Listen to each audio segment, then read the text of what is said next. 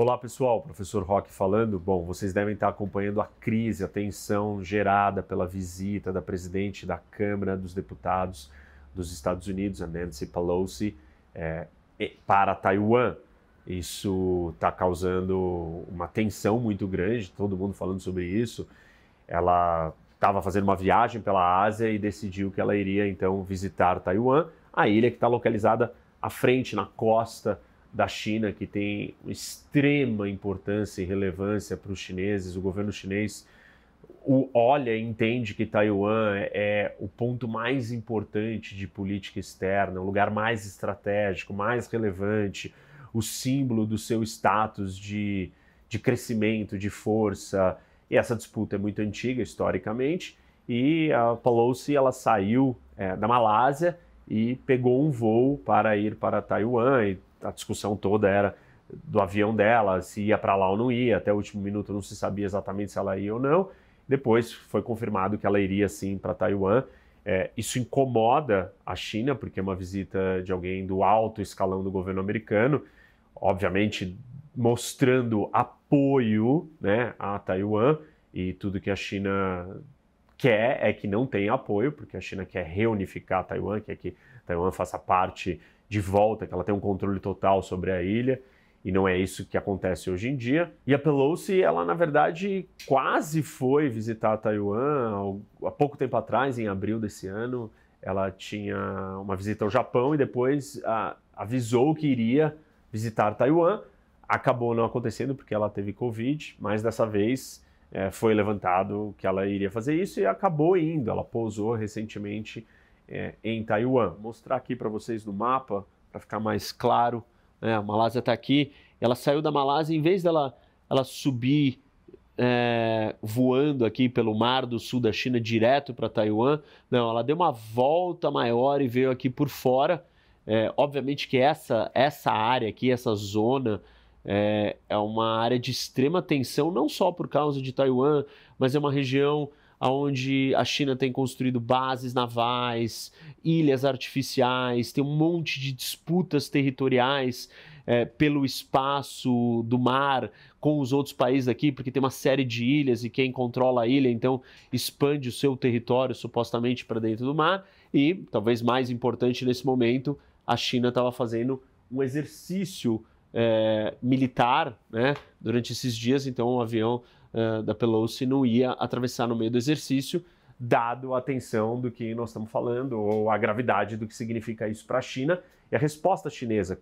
E a resposta, enfim, uma, nós estamos tendo notícias de mobilizações militares, é, tanques, navios, uma série de exercícios maiores.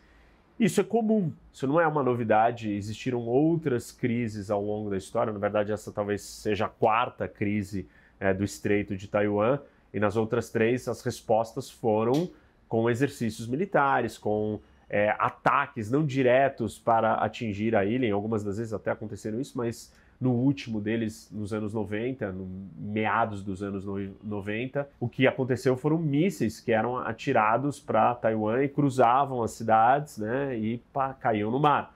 Então, isso pode se repetir e, na verdade, os indícios é que algo nessa natureza vai acontecer. Talvez a pergunta que as pessoas estejam fazendo é: mas por que isso aconteceu agora? É, um contexto importante é que as tensões entre Estados Unidos e China têm crescido muito, por várias razões. Primeiro, porque a China está se sentindo mais forte, mais poderosa, quer ocupar um lugar diferente no mundo.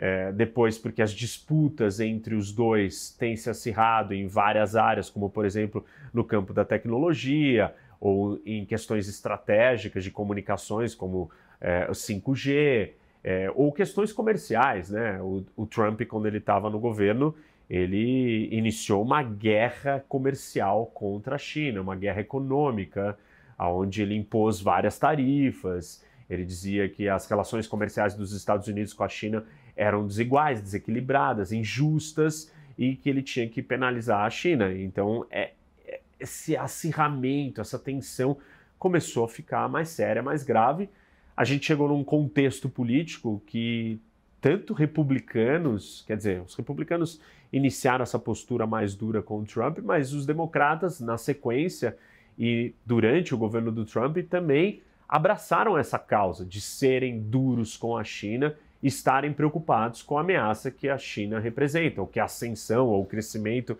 chinês vai representar para o mundo, para os Estados Unidos no geral. Ou seja, existe um grande sentimento nacional nos Estados Unidos de que a China é um adversário, um inimigo, não mais só um parceiro comercial.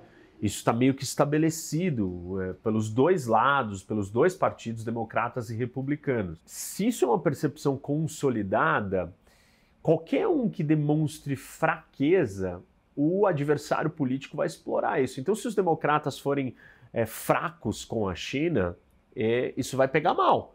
Se a opinião pública americana ela está unida uh, nessa visão, vai ser ruim. Então, o Biden ele manteve a maioria das políticas do Trump e ainda foi mais duro em alguns outros pontos de maneiras diferentes, né? É, por exemplo, uma das estratégias do que o Biden tem apostado é fazer essa pressão em relação à China não sozinho, mas com alianças. E aí ele trouxe os Quads, que são é, outros três países junto com os Estados Unidos, que é o Japão, a Austrália e a Índia, somados para pressionar a China ou estarem agindo mais em conjunto. O Trump, como a gente sabe, ele não acreditava nessas ações em conjuntos ou formar coalizões, ele agia mais por conta própria. Então, nesse sentido, tem uma diferença de método, mas a ideia é temos que ser duro, temos que ser firme contra a China. Isso continua acontecendo. Dado então que Estados Unidos e China estão nessa rota de colisão, é, os Estados Unidos está olhando para a vulnerabilidade chinesas. E, por um acaso, a China passa por um momento de vulnerabilidade agora.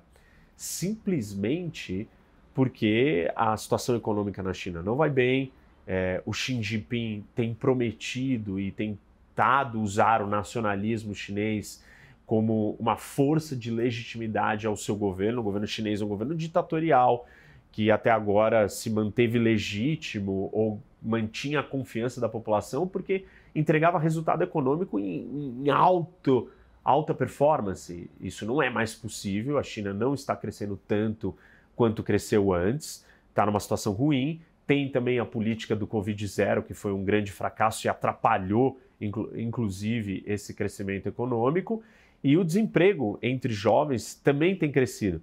Tudo isso gera uma instabilidade social dentro da China e é do interesse da China tirar a atenção, né, ou garantir que a população perceba o Partido Comunista Chinês como uma força é, capaz de governar o país por outras razões. E aí a carta nacionalista é uma delas. Além disso, o Xi Jinping, né, que é o líder chinês, ele tem dito que existe uma janela de oportunidade, existe um momento para a China incorporar Taiwan é, ou trazer Taiwan para a unificação junto com o seu país. E ele diz que isso tem que acontecer até uma certa data, né? talvez até 2050. Mas existem vários outros analistas ou outras visões que falam que é, essa unificação pode ocorrer em cinco anos, outros falam em dez anos. E agora tem gente dentro do governo Biden dizendo que isso pode acontecer em um ano um ano e meio. E se isso for real, então esse seria um momento apropriado para mostrar para a China que não vale a pena fazer isso. Como que os Estados Unidos vai tentar mostrar? Dizer que ele está comprometido com a defesa chinesa. E uma visita de uma líder de alto escalão de um dos poderes lá para Taiwan é uma demonstração de que os Estados Unidos está comprometido. Tem uma discussão importante sobre é, esses passos ou esses movimentos americanos que é se os Estados Unidos mudaram ou não a sua política em relação a Taiwan. E a política que vem sendo adotada, que é a da ambiguidade estratégica há algum tempo, é uma política de meio dúbia e ser ambíguo propositalmente, ser ambíguo com a China e ser ambíguo com Taiwan. Ambíguo em que sentido? Virar para a China e falar assim: olha, nós concordamos e aceitamos que exista apenas uma China. Como assim uma China? Tudo é parte da China.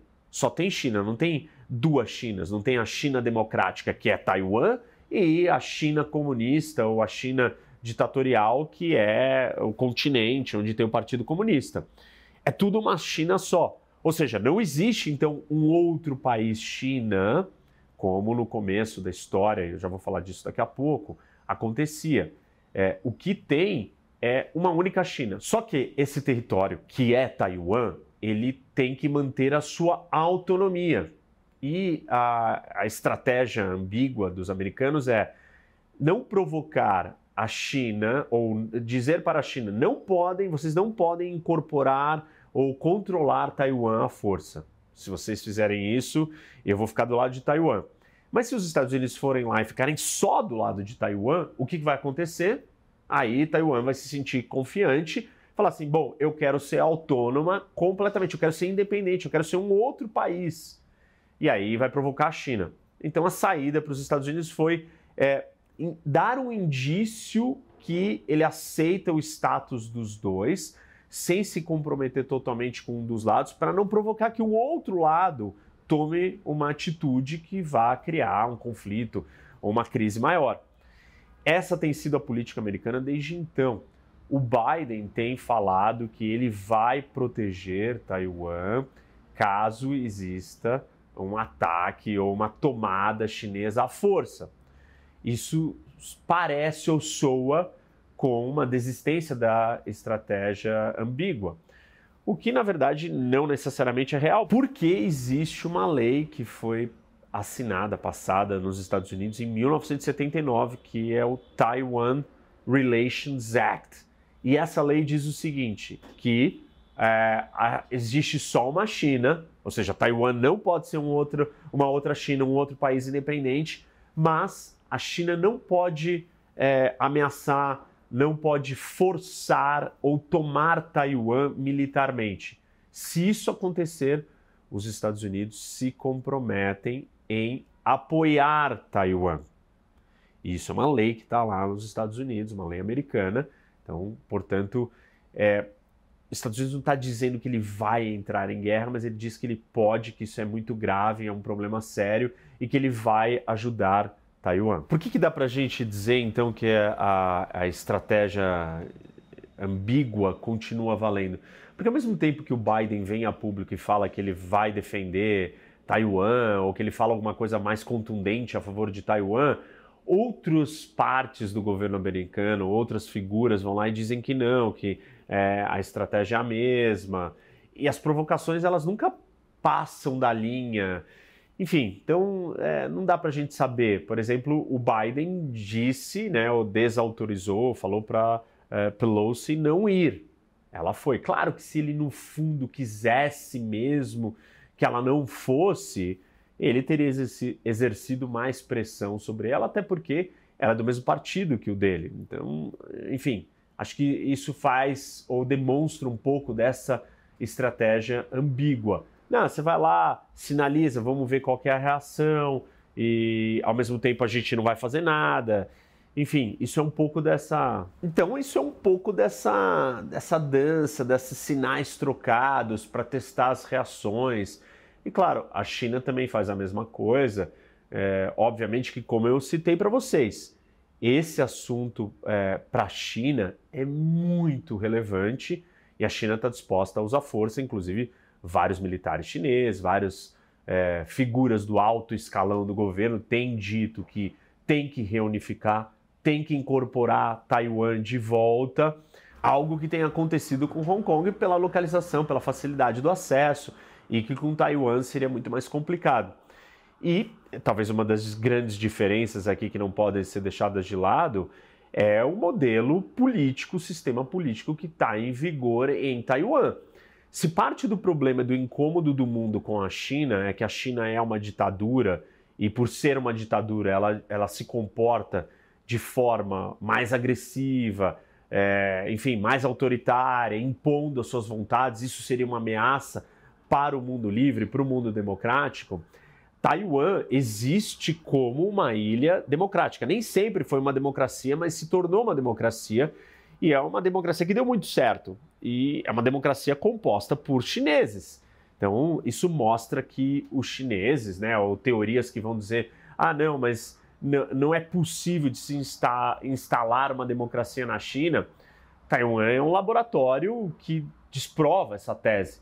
Óbvio, tem diferenças de tamanho, de população e até de história do que aconteceu ali.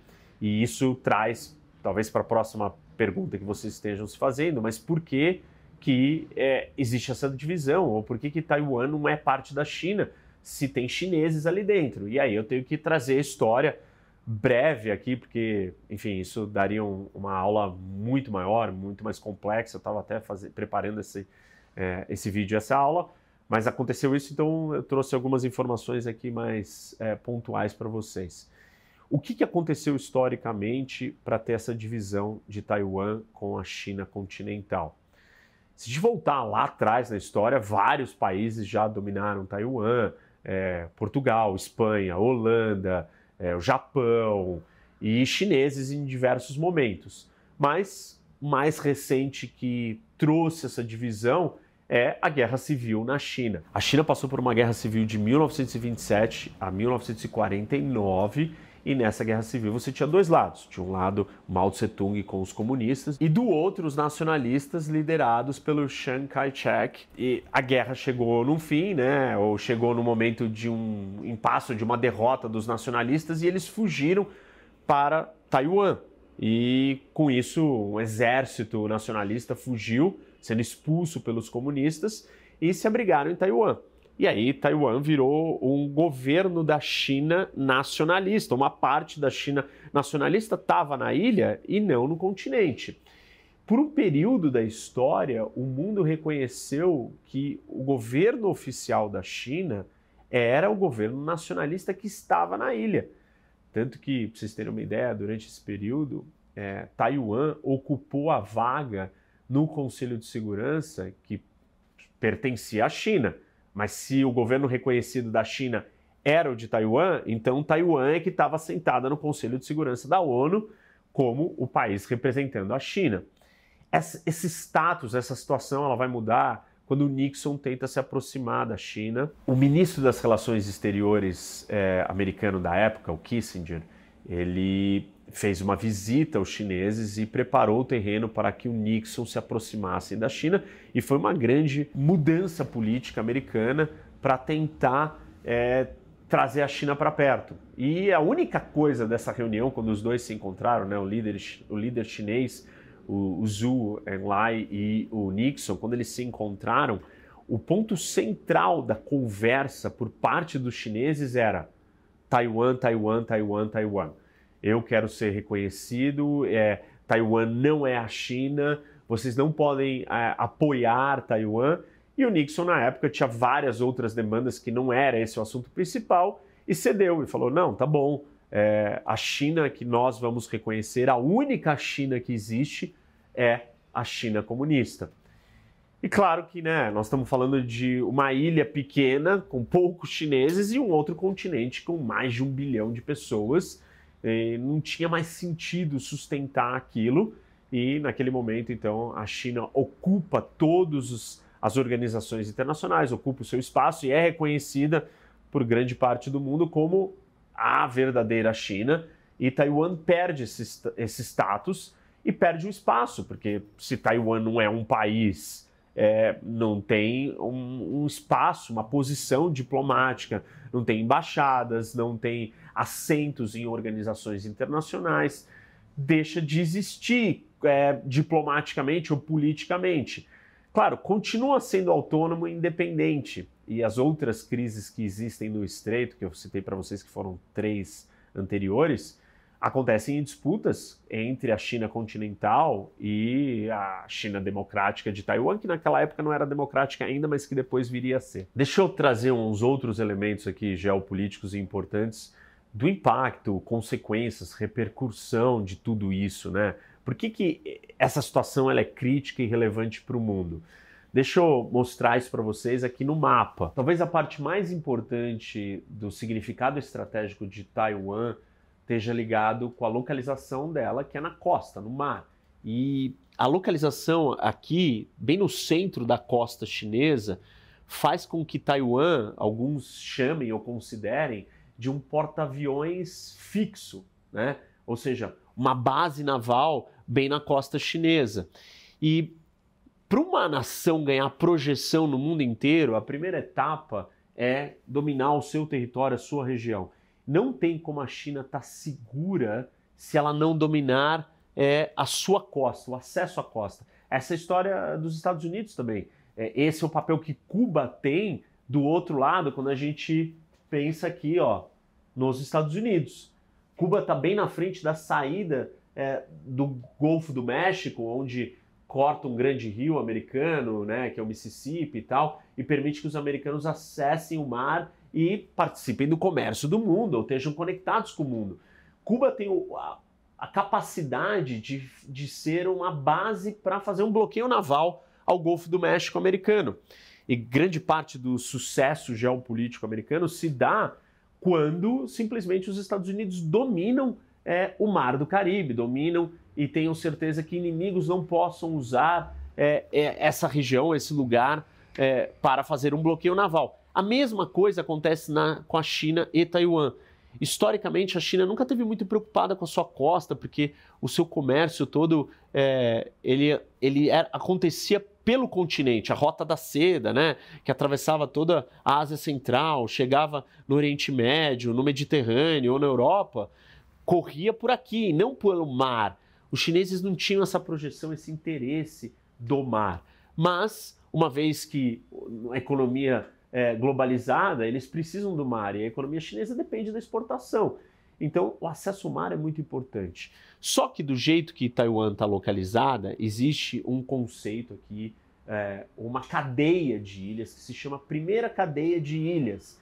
E são ilhas que vão desde o sul do Japão, aqui chegando até Okinawa, que se conectam com Taiwan e depois com as Filipinas e chegando até aqui né, na Indonésia e Brunei.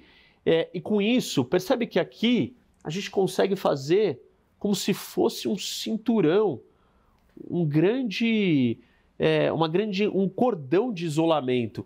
E se isso for feito, a China perde o acesso ao mar. Se ela perder o acesso ao mar, acabou. Sua economia, é, enfim, vai estar numa situação muito ruim. É, como é que a China faz para evitar que esse bloqueio naval possa ser feito pelos americanos, por exemplo? Ela precisa controlar ou furar é, essa linha e o maior, uma peça central dessa linha é Taiwan. Justamente Taiwan.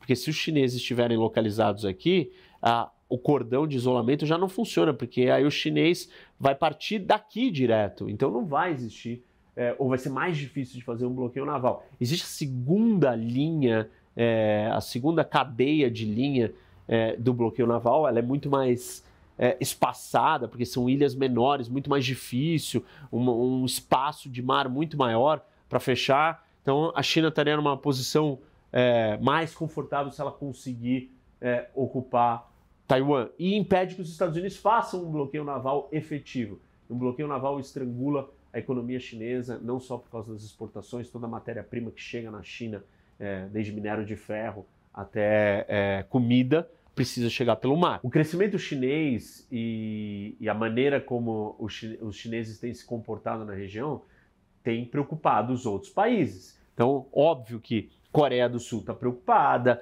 o Japão está preocupado, é, a Austrália está preocupada. Então você tem um monte de países ali que estão com receio. Índia também. Todos esses países estão olhando para o que a China vai fazer. Se a China invade Taiwan, é, vai acender um alerta máximo, desespero total. O Japão, que tem na sua constituição que ele não pode ter um exército, vai mudar isso imediatamente e vai construir um grande exército, vai construir uma bomba atômica para estar tá preparado para se defender é, de uma China agressiva. Então, todos os países estão olhando, todos os países da região estão olhando o que vai acontecer, e todos os países do mundo, porque é, o que a Rússia acabou de fazer na Ucrânia é um sinal de quebra de um código de não invadir um outro país sem uma razão efetiva, só porque você quer conquistar o território. Se a China fizer isso, é muito mais grave, porque a China é muito mais rica, muito mais poderosa do que a Rússia. E, enfim, ela já está numa rota de choque com os Estados Unidos, já existe essa rivalidade, essa, essa vontade de ocupar o posto de hegemonia maior do mundo. É, qualquer coisa que acontecer aqui vai despertar a atenção dos outros, a preocupação máxima, Japão, Coreia do Sul, Austrália e Índia, e óbvio pelo lugar que nós estamos falando desse conflito e pela questão da lei que eu citei para vocês, que existe nos Estados Unidos, e não poder abandonar Taiwan, não poder ignorar que algo assim aconteça, porque senão os Estados Unidos vão perder a, a confiança dos seus aliados. Se o Japão olhar que a China invadiu Taiwan e os Estados Unidos não fez nada, simplesmente o Japão vai falar assim: bom, é, não dá para eu confiar mais nos Estados Unidos. Os Estados Unidos não vai me defender ou não é um aliado que eu posso contar. E isso vai ser um problema, porque o Japão ou vai procurar outros aliados, ou ele vai começar a fazer as coisas por conta própria e vai ter as suas ambições é, novamente, e isso vai criar mais tensões. Então, não tem como os Estados Unidos ignorar e não fazer nada sobre essa vontade chinesa. Do mesmo jeito que, se acontecer alguma coisa, todo mundo vai se mobilizar aqui. Isso é uma crise mundial é, muito séria, muito grave, muito maior do que a guerra da a invasão da Rússia à Ucrânia, porque a China é maior, porque os Estados Unidos não vão ficar de fora, eles vão ter uma interferência muito mais direta, uma participação muito mais direta. O Biden já disse claramente: se a China invadir Taiwan, nós iremos intervir militarmente.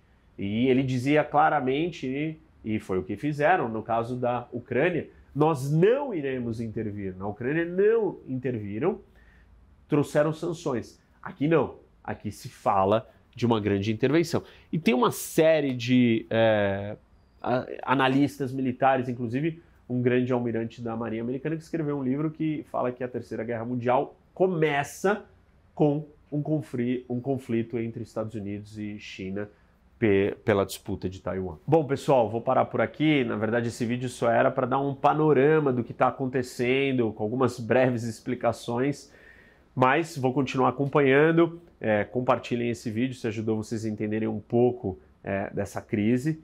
É, ela é muito séria, muito mais séria do que é, a guerra da Ucrânia. Não acho que nós estamos em vias de ver uma guerra agora, mas é, essa situação é muito mais tensa do que todos os outros problemas. Talvez esse é o maior problema é, na política internacional do mundo na atualidade.